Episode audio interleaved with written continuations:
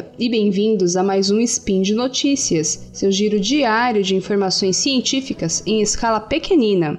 E hoje, dia 25 Luna, ou 2 de novembro de 2019. Aqui quem vos fala é Samantha Martins e nós vamos falar acerca da ciência mais poética de todas, a meteorologia. Estou falando diretamente de Monte Carmelo, Minas Gerais, no Triângulo das Bermudas. Bom, melhor dizendo, no Triângulo Mineiro. Pois bem, hoje vamos falar de céu roxo. Opa, mas não é da música que eu estou falando. Estou falando de um céu roxo de verdade. Speed Notícias.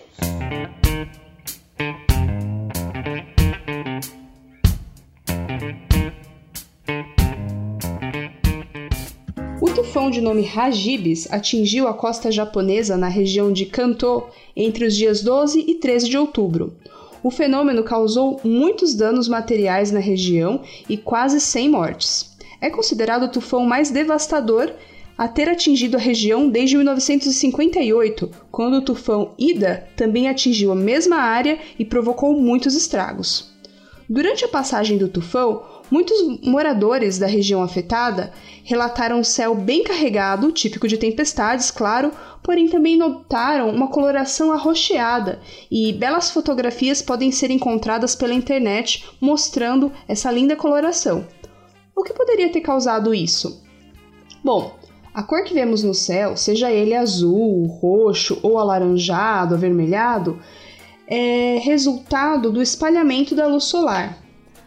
A luz que o Sol emite é essencialmente branca e é espalhada em suas diferentes cores, que são as cores do arco-íris, dependendo da espessura da atmosfera pela qual a luz tem que passar e dependendo também do tipo e da quantidade de materiais em suspensão que temos na nossa atmosfera. Bom, vou explicar melhor. Num dia bem ensolarado e com poucas nuvens, depois das 7 da manhã até mais ou menos aí umas 16, 17 horas, temos um céu bem azul. Vamos dizer que esse é o nosso padrão.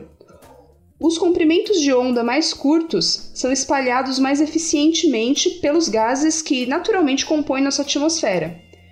Os comprimentos de onda mais curtos são o azul e, e o roxo. O nome desse, dessa, desse fenômeno é o espalhamento Rayleigh.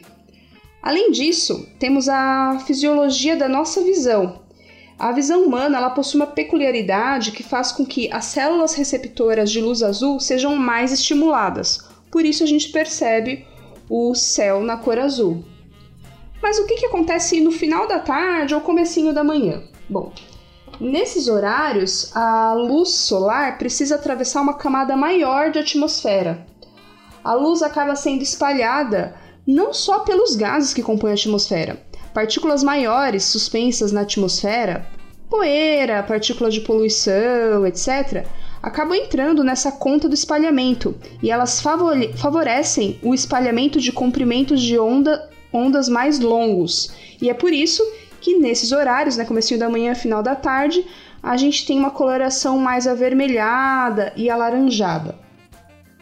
Bom, mas e o céu roxo? O céu arroxeado durante as tempestades está relacionado com a presença gigant das gigantescas nuvens de tempestade. A base dessas nuvens elas são relativamente baixas, estão aí numa altura de 1,5 km, 2 km. E principalmente perto do horário do pôr do sol, a base dessas nuvens pode parecer um pouco rosada ou um pouco avermelhada devido ao ângulo baixo do sol e o espalhamento feito pelas gotinhas que compõem essas nuvens.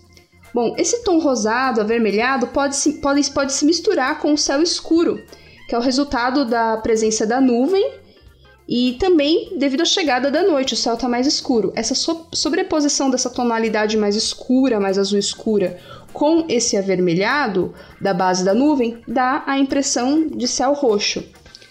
Vocês perceberam como a cor do céu pode variar dependendo da hora do dia, né?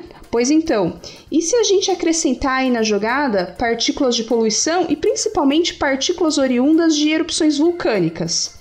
Aí o que, que vai acontecer? Essa questão do espalhamento da luz vai ficar ainda mais intrincada.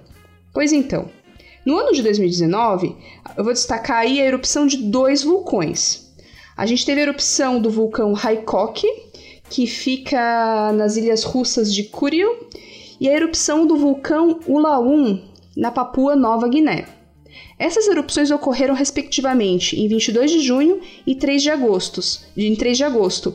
E essas áreas não estão tão distantes assim do Japão, estão ali no Pacífico. Quando erupções vulcânicas ocorrem, muito material, é, muita cinza vulcânica é violentamente é, lançado na atmosfera, até alturas superiores a 20 quilômetros. Essas cinzinhas, esse material vulcânico, pode ficar em suspensão na atmosfera por meses e até por anos. E o que, que esse material faz? Ele vai favorecer o espalhamento de comprimentos de onda mais longos, ou seja, durante o pôr do sol e o nascer do sol, a tonalidade, a coloração ali vai ficar ainda mais avermelhada. Portanto, a erupção desses dois vulcões que eu mencionei podem ter contribuído para que a base das nuvens de tempestade, né, as nuvens do, do, do tufão Rajibes, ficassem ainda aí mais rosadas, avermelhadas, o que se super, superpôs ao tom escuro do céu, o tom azul escuro aí do céu, e teria deixado aí com aspecto mais roxo. Isso tudo é muito incrível, né? A gente pensar que a presença uh, de cinzas vulcânicas pode ter contribuído para que a gente tivesse fotos aí, imagens maravilhosas que os moradores da área atingida pelo vulcão, vulcão Rajibes é, registraram e postaram as fotos por aí. Bom, só que vocês, se vocês fizerem uma pesquisa, vocês vão perceber, é, pesquisar por imagens, né, que não somente durante o, o tufão Rajibes isso aconteceu. Isso aconteceu também é, um pouco antes da passagem de alguns furacões e é um fenômeno relativamente comum quando a gente tem a presença de tempestades muito intensas. Então, vocês, por estiverem curiosos aí, façam uma pesquisa para vocês verem fotos de céu roxo um pouco antes de tempestades um pouco antes de tufões ou furacões. Aproveito só para dizer que tufão, furacão e ciclone tropical são o mesmo fenômeno. Eu já devo ter mencionado isso em outro spin, mas é, tufão é o nome que o pessoal dá ali no Pacífico, perto do Japão, da Indonésia. Furacão é o nome dado uh, na costa leste, na costa oeste dos Estados Unidos, no Atlântico como um todo e o nome ciclone tropical seria o nome técnico do fenômeno. Bom, para finalizar o nosso spin de hoje, eu não posso deixar de falar do apoio que o Spin de Notícias está recebendo nesse final de ano. Nós estamos recebendo o apoio do site Promobit. E o que é o Promobit? Bom, Promobit é uma comunidade de pessoas que encontra e compartilha as melhores ofertas da internet. E não tem enrolação não, porque o Promobit confere se o preço que a pessoa postou é realmente uma oferta. Ou seja, todas as postagens são moderadas pela equipe do site, o que vai garantir uma maior segurança e tranquilidade nas, nas compras. E o fim de ano tá aí chegando, né, gente? Pessoal, tem diversas ofertas de produtos. É, e além das ofertas, tem textos bem legais que ajudam a fazer boas compras. Por exemplo, eu tô na dúvida entre adquirir um climatizador e um umidificador. E eu já entrei lá no Promobit para ver as ofertas e eu acabei encontrando também o que? Um texto muito esclarecedor me explicando a diferença entre esses equipamentos. Vocês já viram que a dica é boa, né? Muito boa mesmo. Então, entrem lá no site do Promobit para conferir. E lembrando que esse mês é mês de Black Friday, né? Mês de novembro. E aposto que vocês já, já estão pensando no que comprar. Então é o momento de vocês já anotarem, já relacionarem aquilo que vocês precisam comprar, que vocês querem ficar de olho nas ofertas e entrar no site do Promobit para ele ser o que? Um aliado nas boas compras durante a Black Friday. Então corram lá, vejam as ofertas e façam boas compras. Bom, daí vocês vão fazer boas compras, vão economizar grana e aí a gente vai fazer um pedido. Apoie o Spin de Notícias e outros podcasts do Portal Deviante. Bom, agora que sobrou um dinheirinho, né? Quem sabe vocês podem contribuir financeiramente.